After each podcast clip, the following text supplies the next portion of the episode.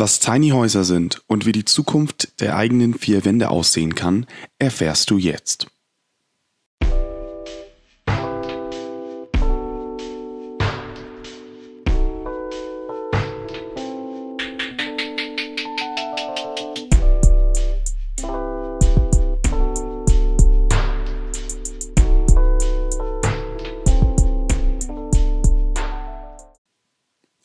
Wie viele Quadratmeter brauche ich? Diese und viele andere Fragen stellen sich mittlerweile immer mehr Menschen und Unternehmen. Aber warum eigentlich? Es gibt viele Gründe. Der Mangel an Wohnungen und an Wohnfläche, die steigende Nachfrage durch den steigenden Lebensstandard, Klimawandel, Nachhaltigkeit und auch noch viele andere. In dieser Folge möchte ich dir zeigen, wie die Zukunft der eigenen vier Wände aussehen kann und wie sie jetzt schon in einigen Ländern ist.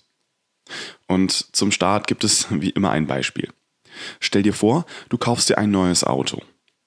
Die Firma, die dir das Auto verkauft hat, schickt dann im Anschluss ausgebildete und hochqualifizierte Arbeitskräfte zu dir, um dir dein Auto direkt vor deiner Haustür zusammenzubauen. Hm, das klingt auch irgendwie nicht richtig. Die Produktionskosten werden viel höher sein, da die Arbeiter nur an deinem Auto arbeiten können. Entweder gibt es einen, der sich mit allem auskennt, dem Motor, der Karosserie, der Elektrik, Design, Sicherheit und und und. Oder es werden 10 oder 20 Mitarbeiter benötigt.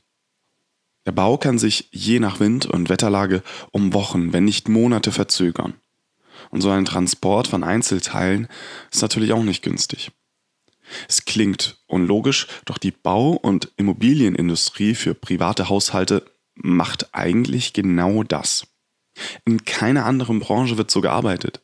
Stell dir vor, dass alles, was du dir kaufst oder bestellst, bei dir zu Hause von irgendwelchen Unternehmen produziert und hergestellt wird. Das klingt natürlich nicht so toll. Die Antwort modulare Häuser, Tiny Houses, Containerhäuser. Der Einfachheit halber fasse ich das gesamte Thema unter Tiny House Movement zusammen. Der Ursprung liegt in den USA und verbreitet sich aktuell wie ein Lauffeuer durch die Medien. Viele Länder sind mittlerweile voll dabei. Schweden, die Niederlande, Dänemark und Australien sind Länder, wo das einfach durch die Decke geht. Bei der Bewegung geht es um nicht mehr, als sich statt großen und teuren Häusern oder Wohnungen eher kleinere Häuschen, könnte man schon sagen, zu holen. Es gibt keine klare Definition, wie groß ein Tiny House ist und ab wann es keins mehr ist. Aber ich möchte dir einfach mal ein paar Vorteile von kleineren Wohnräumen zeigen, um dir das Ganze als eventuelle Möglichkeit für die Zukunft aufzeigen zu können. Und los geht's mit Nummer eins. Ziemlich logisch, aber trotzdem nicht zu vernachlässigen, die Kosten. Wobei es natürlich, wie gesagt, recht logisch ist, ist das trotzdem einer der wichtigsten Punkte. Weniger Quadratmeter bedeutet weniger Kosten. Aber da viele Tiny Houses bereits aufgrund ihrer Größe in Produktionsstätten entweder bereits komplett zusammengebaut werden können oder die einzelnen großen Module hergestellt werden können, die dann vor Ort mit ein paar Handgriffen leicht zusammenzubauen sind, reduziert sich auch da bereits der Kostenaufwand drastisch. Punkt Nummer zwei: Geschwindigkeit. Meine Schwester ist 2018 mit ihrem Mann und ihrer Tochter in ihr Haus gezogen. Der Bau des Hauses hat allerdings sage und schreibe circa eineinhalb Jahre gedauert. Grund dafür sind die vielen, vielen Dinge, die alle schiefgegangen sind. Tiny Houses können innerhalb weniger Wochen bereits geliefert und anschließend an einem Tag aufgebaut und montiert werden. Punkt Nummer drei: Umwelt und Nachhaltigkeit. Aktuell ein riesen Thema. Fridays for Future, der Klimawandel allgemein. Häuser benötigen eine immense Menge an Materialien. Viele davon leider nicht immer ganz umweltfreundlich und oder nachhaltig. Bei Tiny Häusern arbeiten die meisten Firmen allerdings genau auf dieser Ebene. Die Verwendung von recycelten oder nachwachsenden und regionalen Rohstoffen sind das, was die Tiny House Bewegung auch gerade so sympathisch macht. Modularität. Punkt Nummer 4. Angenommen, man kauft sich für viel Geld ein Haus. Das erste Kind ist dann auf dem Weg und zack, ist ein Kinderzimmer fällig. Gut, das hat man sich am Anfang auch schon wahrscheinlich mit eingeplant. Doch dann kommt irgendwann der Wunsch nach einem zweiten Kind auf. Schnell kann die eigene Wohnung oder das eigene Haus zu klein für eine vierköpfige Familie werden. 18 Jahre später verlässt das erste Kind dann das Nest und zieht in die eigene Wohnung, in die erste WG oder vielleicht in eine komplett andere Stadt oder ein komplett anderes Land. Die Frage stellt sich jetzt natürlich, okay, was macht man jetzt mit den einem Zimmer und dem zweiten? Die Antwort hierfür Modularität.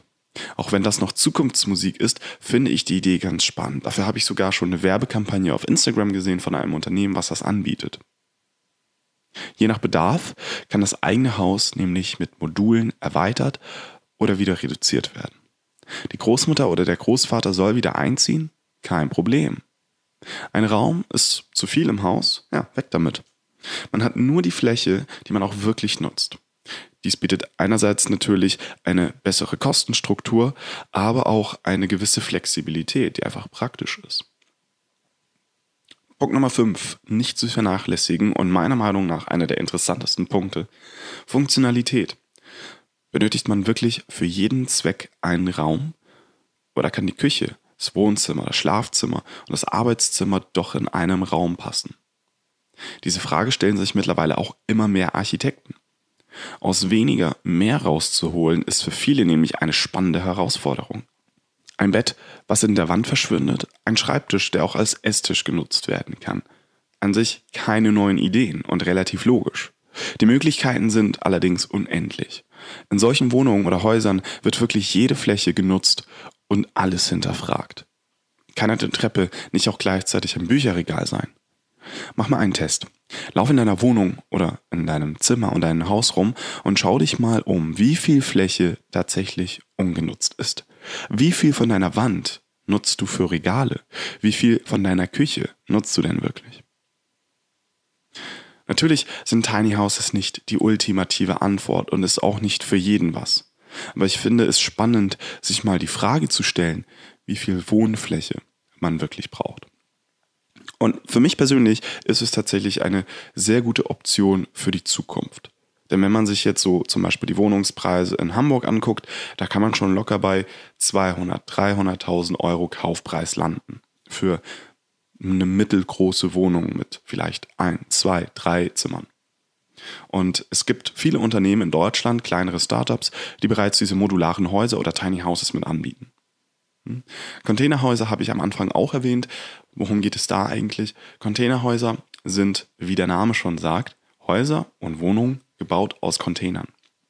So ein Container kannst du tatsächlich, und ja, es geht wirklich um die Schiffscontainer, kannst du für bereits 2.000 bis 10.000 Euro pro Stück erwerben. So ein Container hat meistens eine Fläche von so Pi mal Daumen ungefähr 20 Quadratmeter. Wenn wir das Ganze dann nochmal, ähm, wenn wir die Wände beschichten etc. pp., landen wir bei so ungefähr 15 Quadratmeter pro Container. Angenommen, wir kaufen uns zwei, drei, vier Stück davon, können wir instant ein modulares Haus daraus bauen. Wenn wir wirklich einen neuen Raum zusätzlich brauchen, holen wir uns einfach einen Container dazu und bauen das entweder daneben oder da drauf.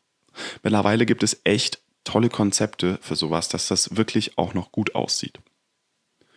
Ja, also wie gesagt, es gibt viele Unternehmen, die das bereits anbieten. Wenn euch das interessiert, dann schaut doch gerne mal auf Google vorbei und äh, sucht einfach mal nach Tiny Houses in Deutschland. Da werdet ihr auf jeden Fall fündig. Und es gibt, wie gesagt, mittlerweile ein paar coole Unternehmen, die sich damit auseinandersetzen. Für mich ist das auf jeden Fall ein Thema, was ich auch in Zukunft gerne nochmal aufgreifen möchte. Also, seid gespannt auf zukünftige Inhalte zu diesem Thema, falls euch das interessiert. Das war's zu dieser Folge diesmal. Ich hoffe, ihr habt einen guten Start in den Tag und ich würde sagen, wir sehen uns am Sonntag wieder.